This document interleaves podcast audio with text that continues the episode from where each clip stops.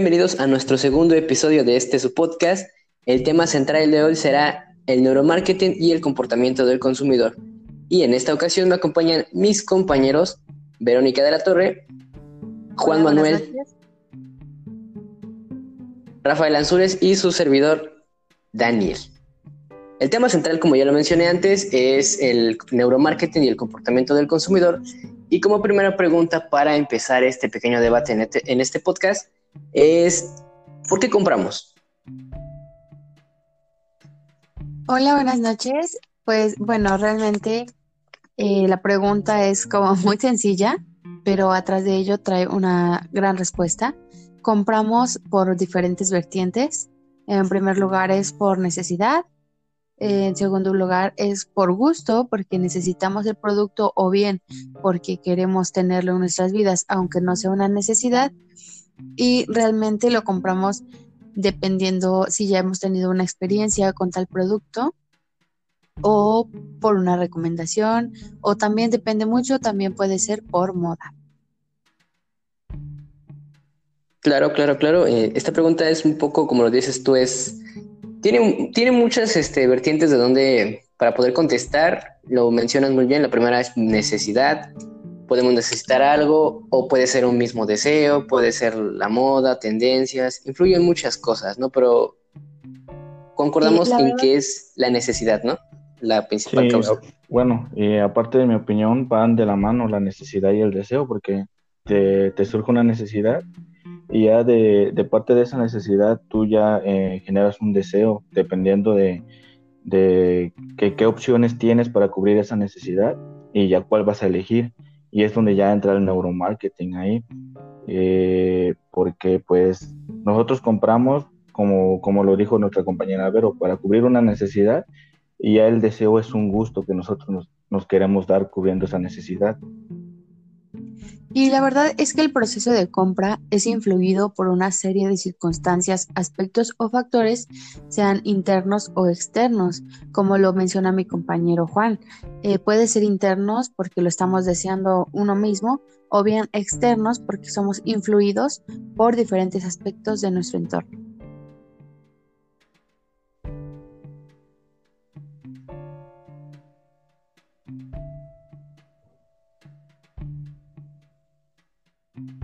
Así que bueno, pues realmente es muy importante todo esto. Eh, influye mucho, como decían nuestros compañeros, lo que es el neuromarketing.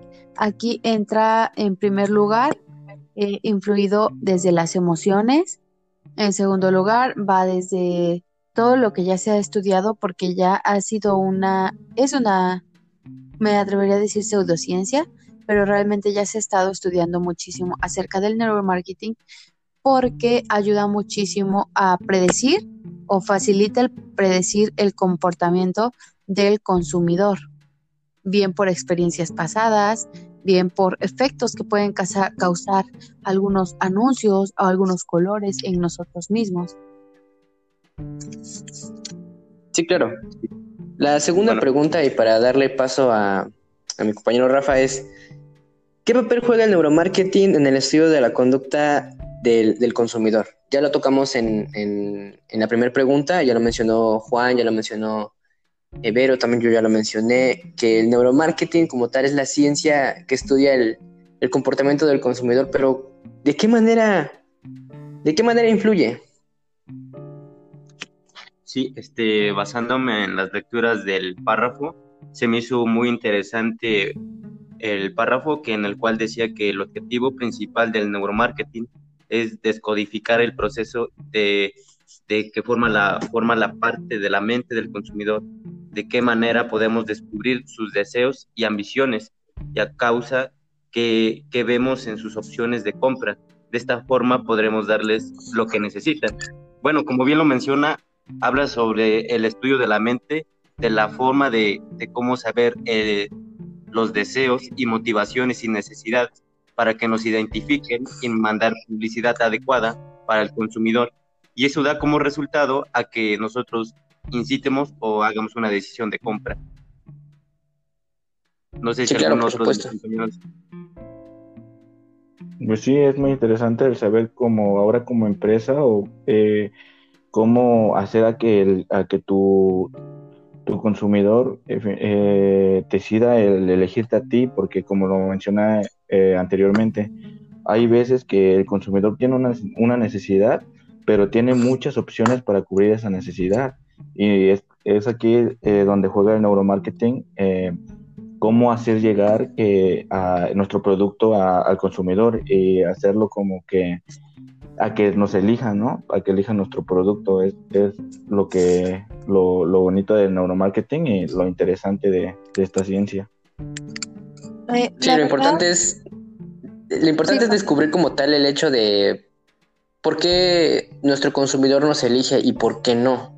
Siento que es como que lo relevante de, de, de este estudio es el saber la importancia o qué papel juega o qué estímulos estoy despertando a mi consumidor o qué estímulos puedo explotar en cuanto a mi consumidor para sacar provecho de, eso, ¿no? Las marcas es lo que saben hacer muy bien, no por, no por nada este, tienen grandes estrategias de marketing, grandes estrategias de venta, campañas de publicidad que son muy buenas, otras no tanto, pero de alguna u otra manera se enfocan en simplemente el querer vender.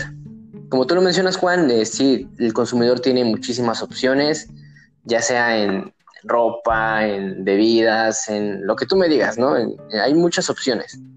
Pero lo principal es que hay que tener este presente que el neuromarketing juega un papel muy importante para saber qué estímulos estamos despertando en, en nuestros consumidores y cómo lo podemos aprovechar.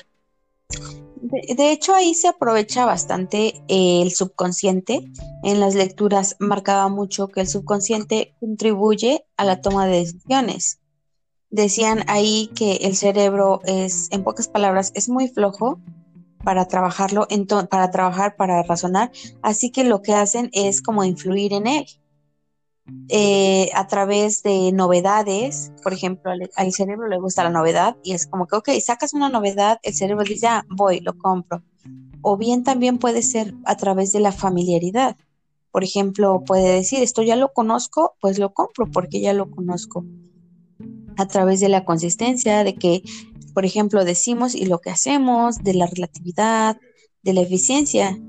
Entonces, ahí se aprovecha muchísimo lo que es el subconsciente, del aprendizaje pasado que ya hemos tenido en diferentes productos. Sí, claro. Las lecturas te mencionan el hecho de la, de la racionalidad, que lo, lo, que tú mencionas, Liz, es que el, el, cerebro es muy, muy racional, lo mencionas tú, es muy flojo. O sea, no, no, bueno, no en el sentido de flojo, sino que las campañas de publicidad buscan eso, o sea, ser directos, ser racionales. Tú lo mencionas, puede ser alguna marca en específico, puede ser un nuevo producto y está la, la bueno, el, la pregunta es si mi producto va a tener ventas, si va a pegar o no. Entonces es donde entra este aspecto de... O sea, va muy de la mano. Ah, exacto. Porque también... Inclusive también puede ser... Emocionales también. Puede ser estatus o algo así. Pues somos, somos muy emocionales, eso es verdad.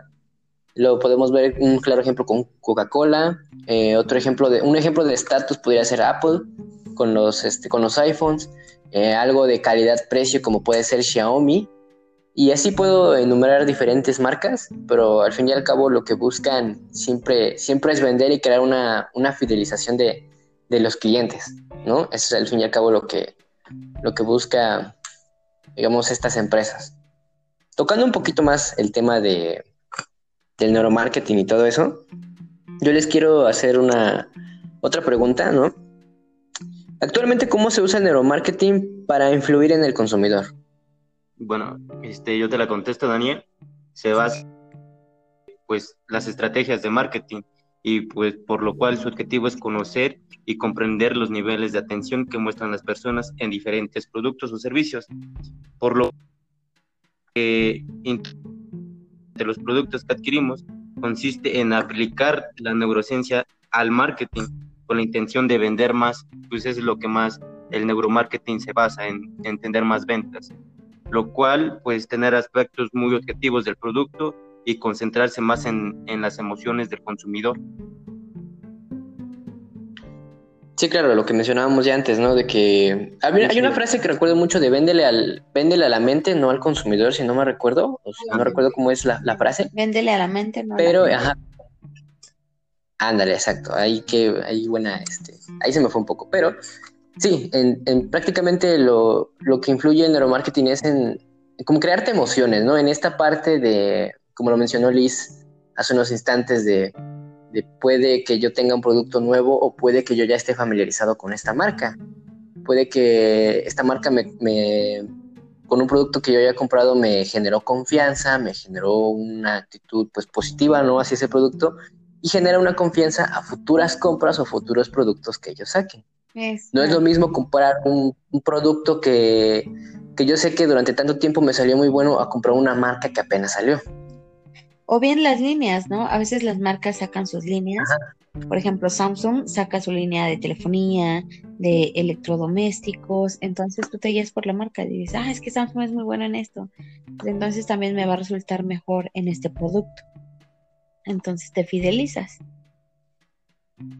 Pues un ejemplo bien claro, yo creo que, por decir, ahorita en lo de telefonía y todo eso, han sido las marcas chinas, ¿no? De, y lo de Xiaomi, Huawei, y todo eso, porque yo recuerdo que hace tiempo, cuando todavía no eran muy conocidas, eh, eh, mis amistades y, mi familia como que decían, no, pues es que es una marca china, ni es conocida, no, no va a servir, no te va a funcionar, se te va a descomponer rápido. Y entonces, pues como consumidor los fuimos adquiriendo poco a poco y fue ganando como que un estatus cada vez más, este, más elevado al, al darnos cuenta que no por ser una marca china iba a salir mal y más por el precio que estaba súper barato y más la competencia que ya tenía que era Samsung, Apple, eh, Motorola, eh, todas esas eh, marcas que ya estaban muy establecidas. ahí es lo que entra lo, de, lo que dice Daniel, de que también por la experiencia ya se van generando esa fidelización con la, con la marca. Exacto. Sí, claro, yo también recuerdo hace unos años Ajá, hace unos años, este, yo recuerdo haber comprado uno de los primeros teléfonos de, de Huawei, de los chiquititos. Y también decía yo, es que es una marca china, no, no me va a aguantar. Y la verdad es que Huawei ahorita es una de las mejores marcas que hay de telefonía y en cuanto a otros productos. Lo mismo pasó con, con Xiaomi. Yo pensaba que iba a ser como Alcatel, que Alcatel no ha logrado despegar como tal, o lo que pasó con Nokia de su sistema operativo que no, no fue lo mejor, la verdad yo pensaba que iba a pasar lo mismo. Yo desde que compré un Huawei, em, me creé mucha fidelización con esa marca que inclusive seguí comprando cosas de Huawei. hasta que, pues, por otras circunstancias o cosas así, terminé cambiando más Samsung. Por el tipo de, producto, por lo que ofrecía y cosas así. Y por el, a lo mejor no por el rango de precio, pero por la por el simple hecho de traer ciertas especificaciones que otro teléfono en su momento no las tenía. Pero, pero fíjate que algo muy interesante es que ahorita que ya la marca está muy establecida en el mercado, no sé si te, si te has dado cuenta que ya los precios ya elevaron, ya elevaron, ya están casi similares a los de Samsung y a los de Apple. Sus teléfonos de gama alta ya, ya elevaron, ya se estableció la marca como tal, ya, ya elevaron los precios.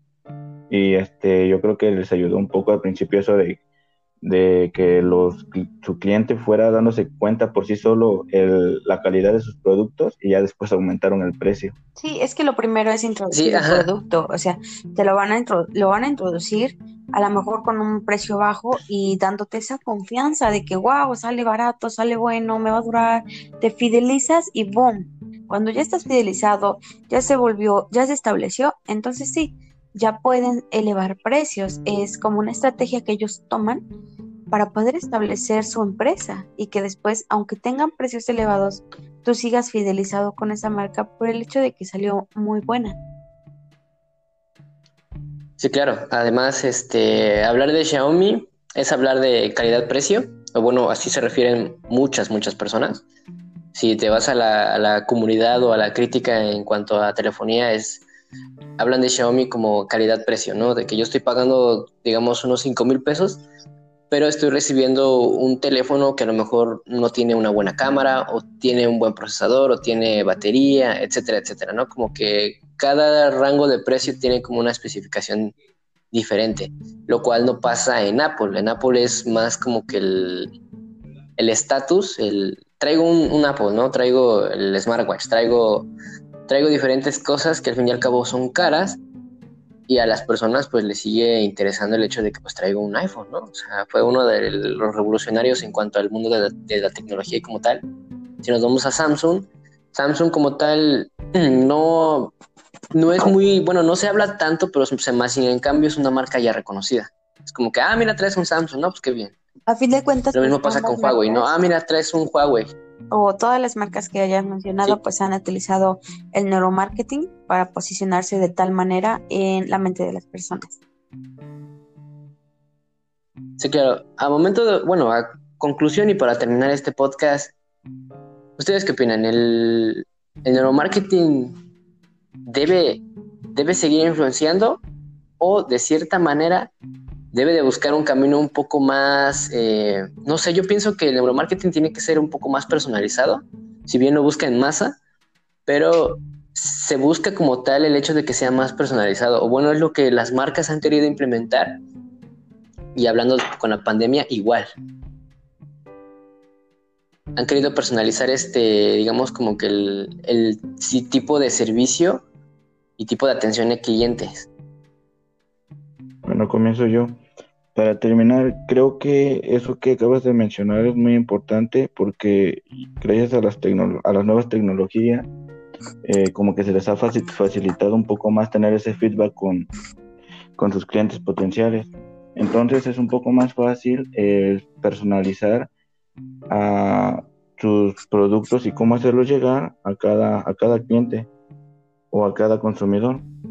Y pues esto siempre va a ser así, o sea, como lo mencionábamos hace un rato con, con las marcas, por decir, a mí me mencionan Apple, yo pienso en estatus.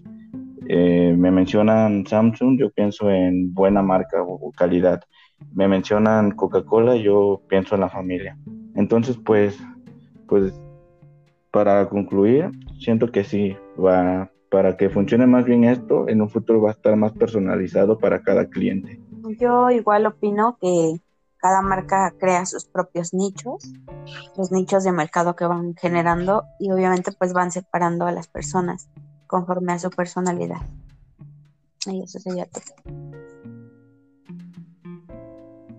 Pues sí, la verdad también coincido con ustedes que tiene que ser un poco más personalizado para que pues el producto sea más, más aceptable al, consumidor y ofrecer lo que eh, él quiere.